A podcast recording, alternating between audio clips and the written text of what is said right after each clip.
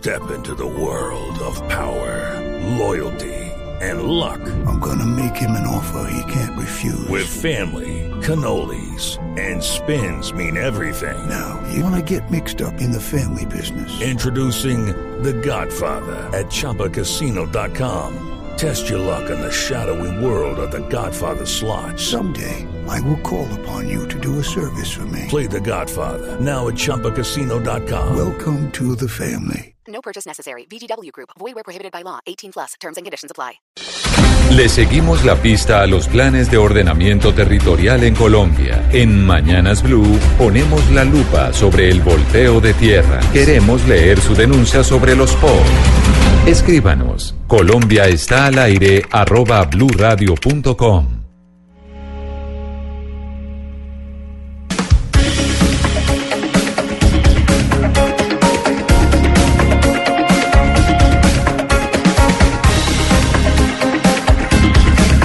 Once de la mañana, 20 minutos, y como lo habíamos anunciado, tenemos una denuncia sobre el volteo de tierras en Villa de Leyva. Diana, ¿de qué se trata? ¿Qué fue lo que nos encontramos? Porque precisamente aquí hemos querido hacerle seguimiento a lo que está pasando con el volteo de tierras en eh, los diferentes municipios del país.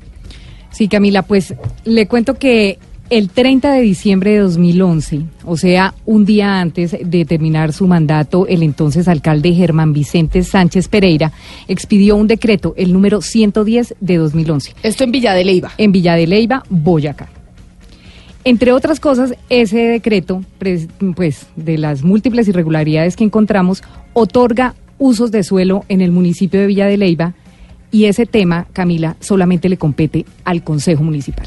Es decir, el alcalde emitió un decreto sobre el cambio del uso de suelo que para preguntarle al señor Pombo es un uso de suelo que normalmente es eh, agrario y lo cambian para que se pueda construir ahí, lo que hace que suba el precio de esas tierras. Exactamente, usted lo explicó perfectamente. Exacto. Entonces, ese alcalde, cabe decir, el alcalde Sánchez eh, fue alcalde tres veces en ese municipio y fue condenado por los delitos de peculado por apropiación por unos contratos que celebró en el año 2000. Me dicen en la población de Villa de Leyva que hace poco el señor murió. El que firmó el decreto. El que firmó el decreto. Que en paz descanse. Que en paz descanse. Pero entonces volvamos al decreto, Camila. En Villa de Leyva el Plan Básico de Ordenamiento Territorial vigente es el de 2004. Ese POT no estableció por ninguna parte el uso para la construcción de hoteles, centros de convenciones o clubes en suelo rural. Sin embargo, el artículo 10 del decreto 110 del alcalde Sánchez incluyó ese uso. Entonces, acá se presentan cuatro, eh, por decir así, irregularidades. que no podemos decir que el decreto sea o no ilegal y usted me corrige, doctor Pombo, porque nosotros no somos autoridad, no somos jueces para decir el decreto es ilegal. Pero lo que sí estudiamos nosotros es que definitivamente hay cuatro puntos que el decreto eh, pone, mejor dicho, chulea de una y eh, en el municipio de Villa de Leyva y son.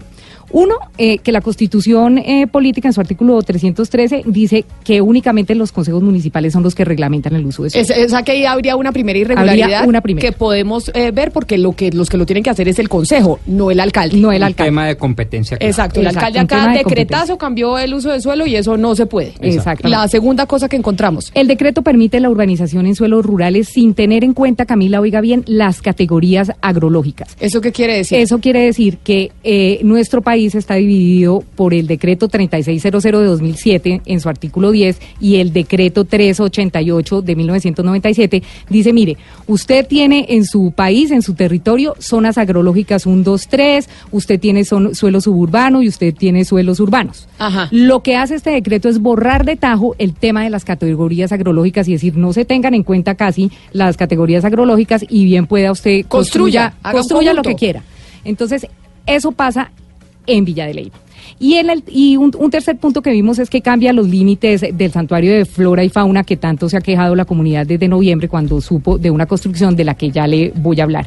Y un cuarto punto es que, como si todo lo anterior fuera poco, cambia el uso de suelo por uno más rentable, pero no contempla la participación en plusvalía, que es lo que debe pagar los constructores por el favorecimiento de que eso, esas hectáreas que compró baratas, ahora las puede vender o sea, el, como metro cuadrado. O sea, el constructor que tenía esas tierras las compró baratas, les cambiaron por decreto, ahora les le cuestan un montón de plata más y el municipio Villa de Leyva no va a recibir un solo peso. Un solo peso, o por lo menos eso es lo que tenemos claro de acuerdo al proyecto que presenta la Caja de Compensación Familiar CAFAM, que es un proyecto que empezó a sonar en noviembre, Camila, y que nos llama muchísimo la atención porque básicamente nosotros nos vinimos a enterar de este decreto por una comunicación muy llamativa que nos llega de CAFAM, donde nos dice su jefe de comunicaciones, óigame, vamos a hacer un proyecto en Villa de Leyva. Si de pronto la comunidad que se está quejando y no está de acuerdo los buscan, por favor búsquenos a nosotros para nosotros explicarle cuál es el proyecto. Ahí nos llamó un poquito la atención el tema y empezamos a pedir la información en la alcaldía. El alcalde, el alcalde Víctor Hugo Forero, que es el, acta- el alcalde actual de Villa de Leyva, me dijo, mire, yo lo único que estoy haciendo es cumplir la ley. Sí, porque finalmente él no firmó el decreto, lo firmó un, alca- un alcalde que en paz descanse en el 2001. En el 2011, En, el 2011, pero en el 2011 esto es ya hace ocho años, Diana. Ocho años, ¿No pero- se había utilizado ese decreto desde hace ocho años? A eso voy. Imagínese, Camila, que este señor firma el decreto y al otro día se va. O sea, el 31 de diciembre él se va, el primero de enero entra el nuevo alcalde, que es el señor Fabián Camilo Igua Robles. El doctor Fabián Camilo Igua es un conocido urbanizador en Boyacá y su familia eh, ha sido, eh, su tío fue alcalde, él fue alcalde y quiere volver a ser alcalde en Villa de Leyva. El señor es urbanizador.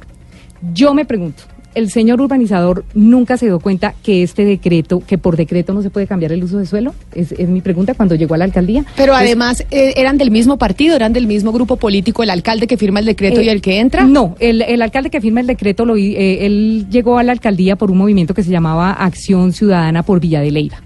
Entonces, eh, no, eh, esos son, son movimientos que se crean en el Movimientos por momento. firmas ciudadanas. Sí, por firmas de ciudadanos. Este alcalde, Camila, no solo no revisa la constitucionalidad del decreto, sino que lo que hace es modificarlo en 2015 y agregar unas vías. eh, Ah, que o se sea, le saca mejor, eh, mejor provecho al le decreto saca mejor provecho al decreto. primero. Pueda que eso tampoco sea ilegal, doctor Pombo, Sí, que sí. lo diga un juez. Pero de todas maneras, ese alcalde sí tuvo la posibilidad de eh, declarar nulo ese decreto, porque uno cuando llega como alcalde y uno que es el que manda en el ordenamiento territorial de su municipio a través de su Secretaría de Planeación, si uno ve un decreto como este, que nosotros solamente nos demoramos un mes en darnos cuenta de los vicios de presunta ilegalidad, es, es, de verdad llamativo que él, que es urbanizador, no se haya dado cuenta que no se puede cambiar el uso de suelo por decreto. Entonces, esa es la denuncia, Camila, eso es lo que tenemos. Y nosotros empezamos a revisar el tema, como le digo, por la carta de CAFAM y nos empezamos a dar cuenta que a partir de noviembre la comunidad estaba casi que desesperada con este tema en Villa de Leyva y nos pusimos en contacto con la comunidad para decirles y para preguntarles, oiga, ustedes han estudiado el decreto, han mirado qué ha pasado en Villa de Leyva, ha crecido Villa de Leyva de una forma desaforada a raíz de ese decreto y nos encontramos con que ellos están muy organizados y tienen un grupo de gente que le dice no a esos megaproyectos y tenemos en la línea al abogado José Sierra, que es el vocero que está liderando ahorita eh, todo el aparato jurídico que está moviendo la población de Villa de Leyva en contra de no solo este decreto, sino en contra del ordenamiento, del mal ordenamiento territorial de Villa de Leyva. Pues saludemos al abogado, abogado Sierra, bienvenido a Mañanas Blue, muchas gracias por estar con nosotros. Eh, Camila, muy buen día. Me hace un cordial saludo para toda la audiencia de tan importante medio de comunicación y a Diana Mejía. Don abogado Sierra, cuando usted dice que es el abogado defensor de los habitantes de Villa de Leyva, estamos hablando que usted representa a cuánta gente, cuánta gente en Villa de Leyva se está quejando por cuenta de estos cambios eh, en el poto, este decreto que permite el volteo de tierras. El interés que ha despertado en toda la comunidad nacional y territorial, de hablo de nivel nacional, podemos hablar de más de 100 mil personas que están interesadas en nuestro caso y a nivel territorial podemos estar hablando de una población de 10 mil personas que nos siguen y están preocupadas con toda la temática y la problemática de lo que ustedes de buena forma han denominado el boteo de tierras, junto con el procurador Carrillo han acertado y deben de estar revisando en todas las zonas de nuestra patria. Abogado, ¿por qué dice usted que mm, a nivel nacional? Porque estamos hablando de que ustedes son un grupo que revisan este volteo de tierras no solo en Villa de Leyva, sino en todo el territorio nacional, porque esto puede estar pasando en otras partes. Sí, por supuesto que sí. Precisamente como te comentaba, el procurador Carrillo ha dado una voz de alerta y desde ya lo convocamos a él y a la Fiscalía General de la Nación para que se apersonen de manera urgente. Hemos estado pidiendo la intervención urgente del Ministerio de Cultura a través de la señora ministra Carmen eh, Vázquez, porque es que a- eh, Villa de Leyva es una zona patrimonial y cultural de la humanidad. Estamos próximos en un proceso de la UNESCO a que sea declarada de esta manera. Entonces es muy preocupante, la ciudadanía se encuentra ofuscada, la ciudadanía se encuentra preocupada por la manera en cómo ha sido manejado el plan de ordenamiento territorial de nuestro municipio, eh, Diana. Eh, abogado, después de haber escuchado esta denuncia y de que nosotros habláramos y yo les dijera que habíamos revisado este decreto, ¿a ustedes el decreto cómo lo van a manejar? O sea, yo lo que yo lo que sé es que básicamente y lo que me dice la secretaria de planeación del municipio, eh, la señora Olga López, es que básicamente como el decreto está firmado y nadie lo ha demandado, pues el decreto es legal y en virtud de ese decreto se pueden expedir las licencias que se acojan a ese decreto porque el decreto hasta hoy es legal. Entonces, ¿ustedes qué acciones han tomado eh, frente al decreto 111 de 2011? 110 de 2011.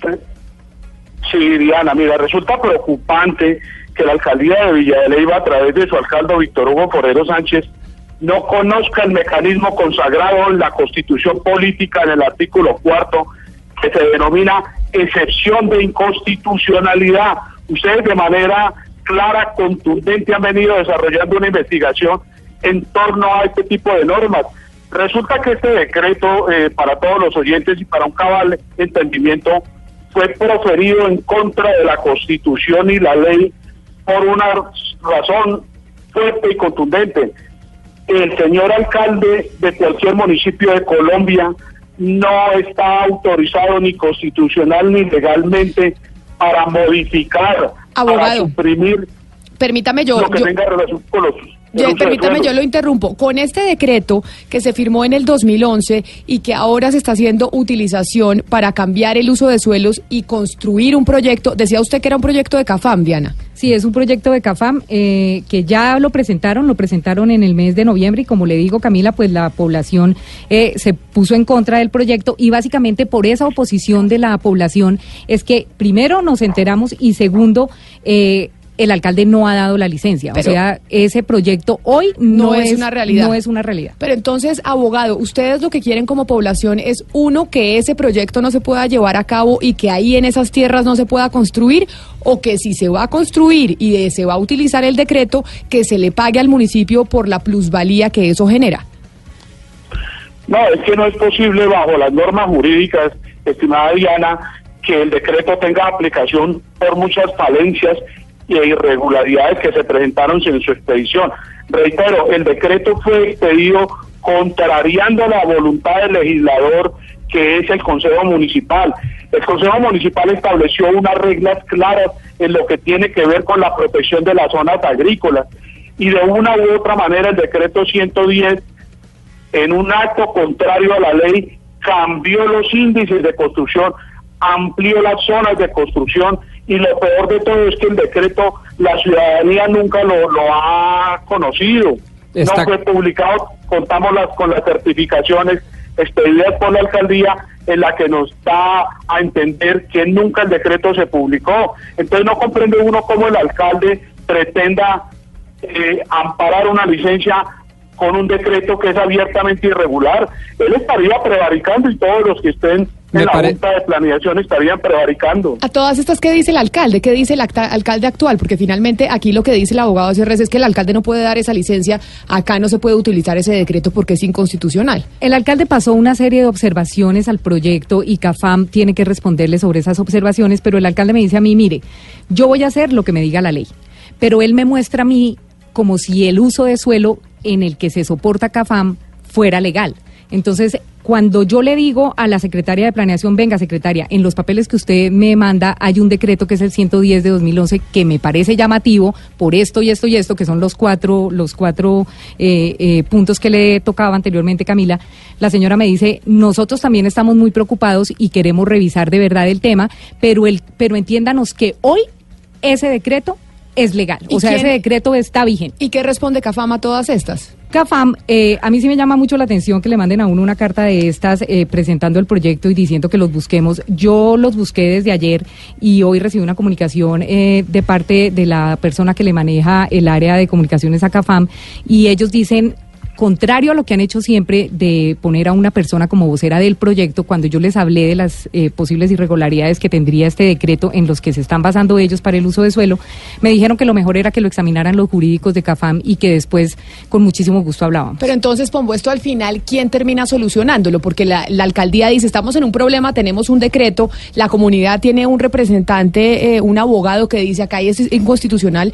La alcaldía no puede aprobar esta licencia. Ya estarán los abogados de CAFAM evaluando jurídicamente si se puede hacer este proyecto gigantesco en Villa de Leyva o no. Y como repetimos y nos decía el abogado, esto no es una cosa solo que pasa en Villa de Leyva. Esto está pasando en el país entero y por eso hay mucha gente que está preocupada por el volteo de tierras. Pero ¿quién, quién responde al final? ¿Quién define? Pues dependiendo de la vía que se tome, si usted solicita a través de un derecho de petición en interés general que se derogue o modifique la norma que usted cree que está violando la Constitución y la ley, pues será el mismo alcalde el que derogue o modifique ese decreto y vuelva al plan básico de ordenamiento territorial O sea, original. la- eh, O la otra vía es la justicia, que para eso está. Usted puede interponer una acción de nulidad con medidas cautelares con suspensión provisional, que es la vía ordinaria. Puede incluso interponer una acción popular para defender el espacio público solicitando la suspensión provisional de ese decreto ilegal e inconstitucional y puede meter otra serie de acciones, pero esas son las dos principales. Incluso podría aspirar uno a una tutela como mecanismo transitorio. Lo que me causa extrañeza es que este es un decreto que, como bien anota Diana en su denuncia, proviene del año 2011. ¿Y por qué no se ha hecho ninguna de estas cosas que aparentemente a los ojos de cualquier abogado son obvias? Exacto, pero abogado, ¿por qué hasta ahora se está hablando de este decreto del 2011 y no antes? ¿Solo por este proyecto de CAFAM? Cla- Claro, lamentablemente apenas la sociedad y la ciudadanía de Villa de Leyva, organizada de manera pedagógica, empezó a entender la gravedad de lo que implica un megaproyecto de estas dimensiones, donde no solamente se estaría violando ese tipo de decreto, sino que es que están violando unas normas anteriores, como es la ley 12 de, los- de 1982, que habla de las zonas agrícolas. Imagínense, Diana y oyentes, que el, el lugar donde pretenden construir el megaproyecto es una zona que ha sido declarada como zona agrícola y hay una prohibición expresa de la ley en cuanto a su jerarquía que dice que no es posible construir ahí. Adicional a eso, la propia Secretaría de Planeación Municipal expide una certificación en la que manifiesta que el terreno presenta una remoción de masa, algo que es absolutamente preocupante, llamamos la atención del gobierno departamental de Boyacá, porque imagínense lo que implica una construcción en un terreno que por su naturaleza se puede deslizar. Mañana puede haber un, un- una, una catástrofe ahí donde eh, se, se llega a construir ese, ese, proyecto. ¿Y quién sería el directo responsable? Pues el municipio y la nación por no haber aplicado las normas como lo debe hacer. El alcalde, como bien lo decía su asesor Sí. jurídico ahí, puede haber estado en la obligación de revocar ese, pues, de manera directa esos, esos decretos que están violando la ley. El 094 es un decreto que de- reglamenta el decreto 110, esa figura jurídica no se había visto en nuestro país, se la inventaron con un solo fin, estimada Diana, y es de favorecer las construcciones de todos Sí. y cada uno de estas personas que hacen construcciones mire- masivas irregulares en los municipios. Pero mire, abogado, como ya sabemos que el problema está y como ya sabemos que no tendría una solución hoy, ¿qué es lo que ustedes van a hacer para evitar que esto siga sucediendo en Villa de Leyva? O sea, ¿qué van a hacer con el decreto? ¿Ustedes van a demandar? ¿Ustedes qué van a hacer como, como, como habitantes preocupados por este tema? Por supuesto, como bien lo señalaba su asesor ahí, estamos ya ante los jueces de la República solicitando la nulidad de los decretos por su manifiesta inconstitucionalidad e ilegalidad y en su denodada forma de haber derogado y haber cambiado el uso del suelo en Villa de Leyva para favorecer construcciones. Abogado, pues entonces, Diana, estamos noticia, pendientes del alcalde, de qué dice el alcalde, porque si ellos van a demandar, pero el alcalde podría tomar la decisión de decir, vamos a declarar nulo este decreto. Ojalá, ojalá el alcalde tenga de verdad, ahí sí como dicen en mi tierra, los pantalones para hacer ese tipo de cosas, Camila, porque sí llama muchísimo la atención una cosa y es con esto quiero cerrar esta denuncia. Cafam compró, Es Cate- eh, permítame abogado, Cafam compró este terreno en 2015, compró 14 hectáreas que se ciñen al decreto. Va a ser un proyecto que se ciña al decreto. Entonces uno diría, CAFAM compra 14 pero hectáreas. Cafam compra 14, 14 hectáreas ya al precio con el de, o sea, ya decir ya a un precio alto, porque ya esa tierra tenía un uso de suelo que le permitía construir. Entonces, ¿quién le vende a Cafam? A Cafam le vende otra inmobiliaria, a Cafam le vende otro urbanizador que quería hacer un conjunto de casas ahí y que al fin no las hizo. Exacto, Entonces, ellos son los que se ganaron la plusvalía, no Cafam, porque Cafam finalmente compra al precio que ya le, le emite el decreto. Muy está- seguramente, pero el proyecto que se va a hacer ahora, el que, radique un proyecto, tiene que pagar la plusvalía en, en, ese, en este sentido de este decreto, porque es un uso de suelo distinto. Pero a mí sí me llama la atención que una, que una caja de compensación como CAFAM no haya estudiado los títulos y no se haya dado cuenta que eso es un suelo agrológico, que es casi que cuenca hídrica y que hace parte de, de un municipio que es monumento nacional y que la mayoría del suelo de Villa de Leyva es arqueológico, o sea, no se puede hacer remoción de tierra. O sea, yo no, no logro de verdad entender que CAFAM no tuviera esa información con un estudio de títulos previo a la compra de ese Pero terreno. seguro Cafam va a hablar y nos van a poner a sus jurídicos a explicarnos y el alcalde nos va a explicar qué es lo que pasó ahí específicamente con ese terreno, Pombo. Pero añadiendo al análisis, me parece importante comentarle a nuestros oyentes que en la medida en que no se ha expedido una licencia de construcción no hay derechos adquiridos, lo cual permite flexibilidad para el alcalde para efectos de derogatoria de este tipo de cosas. Es precisamente entonces la denuncia que teníamos sobre el volteo de tierras en Villa de Leyva, pero además que le estamos poniendo el ojo a esta misma situación en otras partes de Colombia. Abogado José Sierra, defensor de los habitantes de Villa de Leyva, muchas gracias por estar con nosotros. 11 de la mañana, 40 minutos.